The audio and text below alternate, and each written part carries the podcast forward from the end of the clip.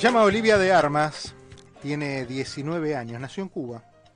En marzo de este año, hace unos meses, llegó a Estados Unidos. Vive sola con un grupo de inmigrantes también, comparten un, departamento en la pequeña Habana. Eh, pero decir sola es tal vez una, figura, una imagen, y tal vez hasta mal dicho. Ella está en Miami con su violín. Claro, porque eh, eh, sí, yo sé, es un instrumento, pero para ella, que llegó de Cuba con algunas prendas y muchas ilusiones, su violín es su más aliado, su, su mejor aliado, su compañía más, más preciada. Y con ese violín es que se hizo famosa, vamos a decir, porque la gente se acerca a ella, la escuchan, eh, le ofrecen alguna ayuda, le dan un abrazo. Muchos inmigrantes cubanos se acercan cuando leen el cartel que dice eh, acabo de llegar de Cuba, apoye a un artista con ganas, dice el cartel que ella tiene. Bienvenida Olivia, ¿cómo estás? Hola, buenas tardes, muchísimas gracias por, por la invitación, es un placer estar hoy aquí. ¿De dónde sos en Cuba? ¿De dónde naciste? Yo soy de, de La Habana, de la capital de, de Cuba. Allá empecé a estudiar violín a, los ocho años por, por mi papá, no, mi papá fue el que me eh, enseñó este, este camino.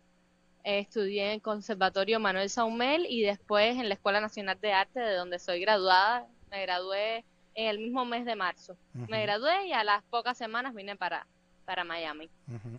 Cuando saliste de Cuba, trajiste el violín. Mucha gente deja muchísimas cosas. Viene con algo de ropa y, algún dinero que puede o, con las ilusiones para tratar de conseguírselo de alguna manera. Pero vos trajiste el violín. Eh, Así es, uno siempre trae las cosas que, más quiere y las cosas que piensan que, que, uno le tiene un gran valor, ¿no? Y mi violín no, no se podía quedar, yo sin violín no, no voy a ningún lugar. ¿Te imaginaste que a lo mejor el violín iba a ser el pasaporte a, a, tu notoriedad pública y a, y a poder encontrar la posibilidad de poner los dos pies sobre, sobre Miami? Así es, el violín siempre tuve claro que iba a ser quien me iba a abrir las puertas en este país.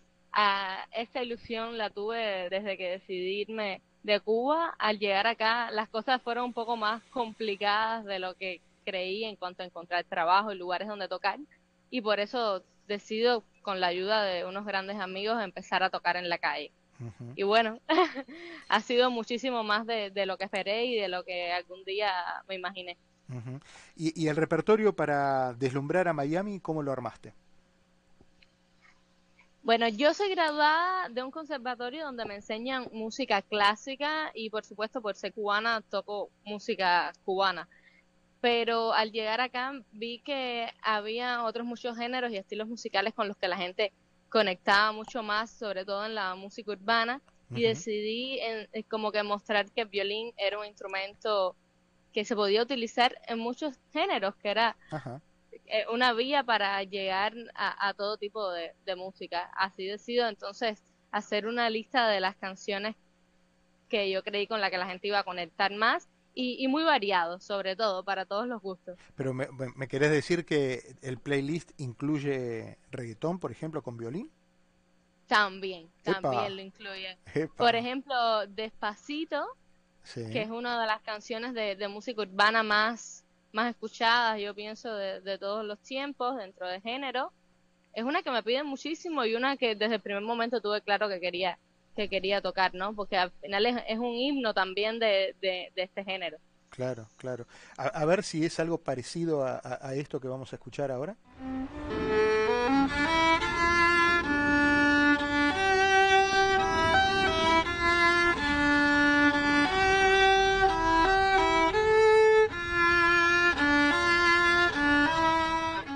Quizás, quizás, quizás es otro de los temas. Quizás, quizás, es otro, es otro gran himno de, la música cubana en este caso. Y qué lindo, ¿no? Qué, lindo cuando llevas la música de tu tierra, de tu pueblo a, a, las, a las grandes ciudades. Y es, y es aún más lindo cuando personas de otras nacionalidades, en mi caso que no son cubanos, se paran a bailar o a cantar una, una canción de, de mi país. Realmente es algo genial. ¿Cuánto hay del violín en vos? Porque el violín es en general un instrumento, o por lo menos se me antoja como un instrumento melancólico, nostálgico, eh, me conecta a lo mejor a mí, pero me conecta con, con la reflexión, con un viaje interno. Eh, vos lo haces hablar reggaetón al violín, pero, pero ah, yo que no conozco esas versiones, me conecta con, con mucha nostalgia. ¿Cuánto hay del violín en vos? Yo creo que no solo el violín, sino la música y el arte en general es la mejor forma que yo tengo de decir quién soy, de expresar lo, lo que siento y a veces prefiero tocar una canción que, que hablar, ¿no? Porque a lo mejor hay alguien que, que habla un idioma que yo no conozco y con tocar una melodía pues le puedo decir muchísimo más que con tres palabras. Qué lindo, es verdad, es verdad. La música sí, es el, el, idioma es el idioma universal, universal ¿no? Da claro. igual la, el, de donde seas que la música siempre te va a conectar. Sí. Nos ha pasado mucho, sobre, a mí me pasa en, en, Cuba, las personas que no saben inglés, por ejemplo, mi papá que es amante de los Beatles y, y, no entiende muchas cosas que dicen sus letras, pero es que la música te llega claro, a, a, a, lo claro. que tienes que sentir, ¿no? Claro. ¿Quién quedó en Cuba? En Cuba tengo a mis abuelos, a mi papá, a la esposa de mi papá y bueno, a mis amigos. Uh -huh. Uh -huh. Y mi mamá está en México. Tu mamá está en México. Ajá. ¿Venís de una familia de artistas? Porque me decís que tu papá es el que te hizo conocer el, el amor al violín. No, sí, él, eh, mi papá es amante nato de la música y del violín, pero en mi familia no hay nadie músico, soy la, la primera. y, y, eso es un desafío también, ¿no? Porque todos esperan que la nena entonces toque y, y haga y represente a la familia. También, sí. Es un desafío primeramente en la época de estudiantes no tener como una referencia musical en casa que te guíe, que te ayude, es algo bastante complejo. Y luego, pues sí, que eres como la, la cara musical de, de la familia. ¿En quiénes te, te, reflejabas? ¿En quiénes imaginabas eh, parecerte o en quiénes te inspirabas cuando estudiabas violín? Bueno, al yo estudiar en Cuba y cuando comencé a estudiar el Internet en, en el país no era como es tal vez ahora, eh, era complejo, pues tenía referencias más eh, nacionales, ¿no? Hay un gran violinista cubano de jazz que se llama William Roblejo, uh -huh.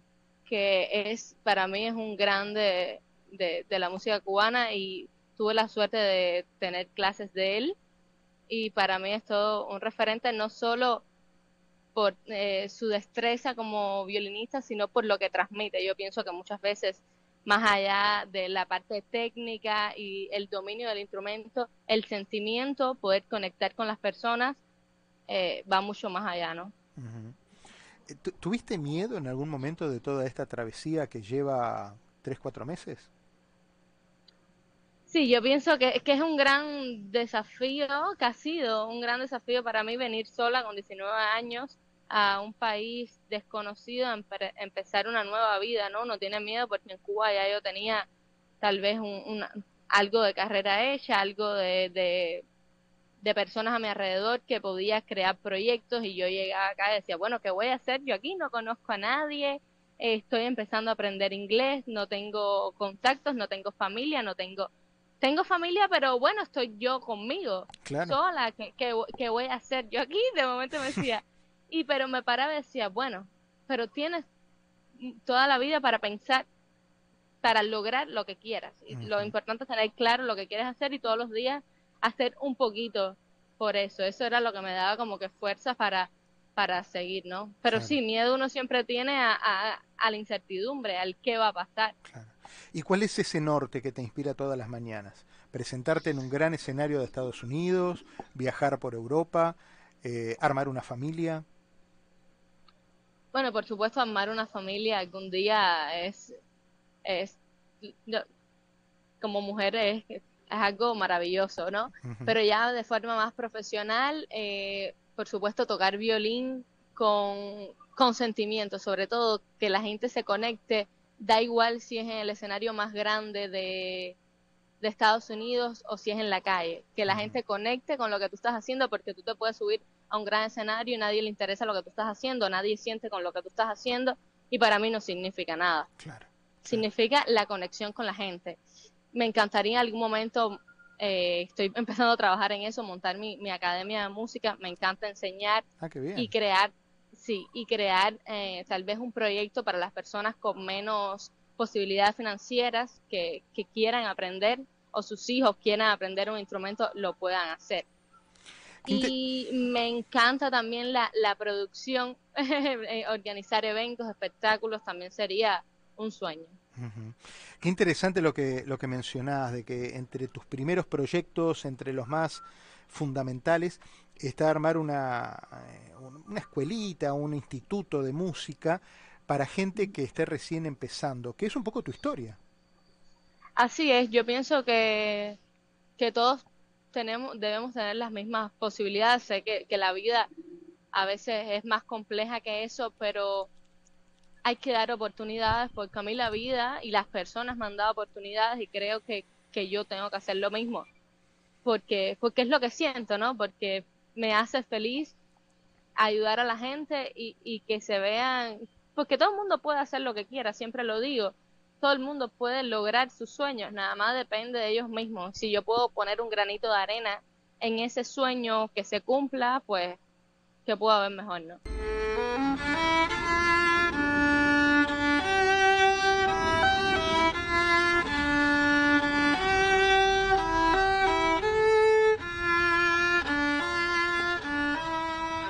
Se llama Olivia de Armas, estamos charlando con ella, es violinista cubana, llegó hace muy poquito a Miami y toca eh, generalmente los fines de semana allí en la esquina del Brickell City Center, eh, en el corazón del downtown. Eh, y la gente que se acerca, que es de diferentes nacionalidades, Olivia, ¿qué te dice? ¿Qué te piden? ¿Te piden alguna canción? ¿Se acercan con algún, con algún mensaje especial? Sí, muchísimas personas, como, como bien dices, de muchísimas nacionalidades se han acercado a pedirme alguna canción. Muchas veces se las puedo tocar, hay, hay veces que nunca he escuchado la canción y pido que me la manden como por, por, por mi Instagram, Ajá. Oli de Armas, y, y después se las envío privado, las publico para, ¿sabes? para complacer un poco a, a todos los públicos. Así es es muy eso, de, bonito de verdad sí es como- eso. Si, si, si alguien te escribe a, a Oli a Oli de Armas en Instagram y le decís, me gustaría que me envíes tal canción, vos le, le mandás un fragmento, ¿de verdad que sí? Por supuesto, y además próximamente, eh, eh, este fin de semana, voy a hacer un live eh, por, in- por mi Instagram para tocar todas las canciones, bueno, o varias, porque son muchísimas de las canciones que me han pedido ahí en vivo. Qué lindo, qué Sí, lindo, y qué buena onda. Y conversar un poco, con, responder un poco a las preguntas que tiene eh, el público. ¿Y qué es lo que más te preguntan, por ejemplo? ¿Qué, qué es lo que más curiosidad les da? Ay, a mí me han preguntado de todo, so- por, eh, por qué vine sola para Estados Unidos, Ujú. dónde, cómo puedo vivir con 12 personas, eh, cuánto gano tocando en la calle. Personas te preguntan cualquier cosa. Y bueno, yo siempre respondo porque, porque sí, porque es mi historia y me encanta compartirla con las demás personas por si los puedo servir, las puedo ayudar en algo o los puedo inspirar a, a seguir adelante, ¿no? Cualquiera que, que llega a Estados Unidos y en la primera etapa pasa por la experiencia de vivir con varias personas en, un, en una misma casa, tratando de empezar a ir construyendo un futuro, ¿no? Lo, lo- lo ideal es ir empezando de la mejor manera, pero hay veces que lo que toca es empezar desde, lo, desde el pozo de la construcción. Eh, uno Yo se- creo que, que, que mi historia es una de muchas que han pasado emigrantes, no solo cubanos, al llegar a este país a, a darlo todo por cumplir sus sueños. Yo pienso que soy una más de, de tantos emigrantes que vienen aquí a darlo todo por, por salir adelante. Y, y en Cuba, por ejemplo, vos hablas con tu, con tu papá, con tus amigos, con, con los familiares que te quedaron allá que me comentabas, y les decís, mirá, mi experiencia es esta, me hice viral, me vi, eh, ¿te vieron en los videos, por ejemplo, en, en las redes sociales? Sí, por, por supuesto, con mi mamá que está en México, mi papá en Cuba, yo hablo todos los días, le voy contando de, de mi vida paso a paso porque aunque me encantaría tenerlos al lado físicamente, estamos muy unidos. Estaba viendo que vos eh, tocas tandas de hora y media, dos horas. Eh, mirá que hay que tener memoria, hay, que hay que tener este, espalda para, para aguantar estar parado tanto tiempo tocando el violín, donde es ejercicio permanente, ¿no? Sí, yo toco generalmente una hora y media, descanso 20 minutos, toco otra hora y media, vuelvo a descansar, vuelvo a tocar. Lo mínimo que toco los fines de semana son tres horas, lo mínimo.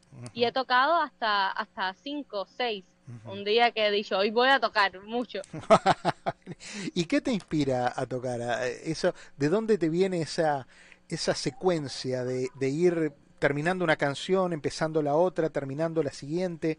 Eh, ¿Dónde sacas esa motivación? ¿En la misma gente? Eh, ¿Tenés una motivación interna? Hay veces que, estoy cansada, que llevo cuatro horas tocando violín y, estoy realmente agotada. Y yo me digo a mí mismo, Olivia, esto que tú estás viviendo es un sueño. Claro. Eh, para adelante porque, porque tú no sabes si tu suerte va a estar en los próximos diez minutos si en los próximos 10 minutos va a venir alguien y te va a decir, ven para que toques en tal lugar, o va a venir alguien y te va a dar un abrazo, que me ha pasado muchísimas veces que las personas van en el carro, paran el carro y se bajan a, darme, a ponerme dinero en el estuche y a decirme, oye, te deseo suerte, ponle, ponle muchas ganas, los estás haciendo muy bien, que pueda haber mejor que eso, ¿no? Y yo pienso que las mismas personas son las que me dan la fuerza y la energía para, para seguir. Es increíble escucharte con el empuje, la fuerza que tenés y, el mensaje de, energía que, nos das a todos, porque eh, muchas, veces uno dice, bueno, ya, qué sé yo, ¿cuándo llega el fin de semana? Y, y en realidad no valora eh, todos los momentos que componen los días hasta llegar al fin de semana. Y vos nos estás dando una lección de cómo vivir todos y cada uno de esos minutos. Cuando te toca tocar para vos, cuando vos decís, estoy sola en casa, se fueron los 12, eh, me quedé sola y toco para, para mí. ¿Qué tocas? Cuando estoy sola realmente lo que me encargo es de montar nuevas canciones, me encanta descubrir nueva música y, prepararme para, para mí misma, para disfrutarlo cuando me pare en público. El, hace unos días una muchacha, um, una niña que toca violín se me para y me dice, ¿cómo puedes tocar delante de tanta gente? a, mí me da, a mí me da mucha pena. Y le digo, ¿por qué no puedes pensar en la gente? Tú primeramente tienes que tocar para ti. Si tú no estás disfrutando tú, tú misma, contigo misma, lo que tú estás haciendo, no lo a hacer. Si tú te sientas en, en y da igual si te equivocas en una nota, la gente va a disfrutar que me está sintiendo. Yo pienso que la, energía y, el sentimiento va mucho más allá de, una nota, que la música y el arte es mucho más allá, mucho más que, una nota o un cuadro, es lo que transmites con eso. Los, eh, los, invito a que se acerquen al Instagram, que agarren el teléfono siempre que no estén manejando y si no, que lleguen al semáforo, agarren el teléfono y busquen Oli de Armas. Oli de Olivia, Oli de Armas y ahí se van a encontrar con todo un mundo de música, de color, de juventud, de empuje y de, y, de esperanza, fundamentalmente de esperanza. Oli, te deseo la mejor vida. ¿eh? Muchísimas gracias, de verdad. Un placer haber compartido estos minutos con usted y le repito, muchas gracias. Un beso enorme. Olivia de Armas Ortega, una música, una intérprete del violín y, de la vida, porque, porque le encontró la vuelta. Olivia le encontró la vuelta a la vida.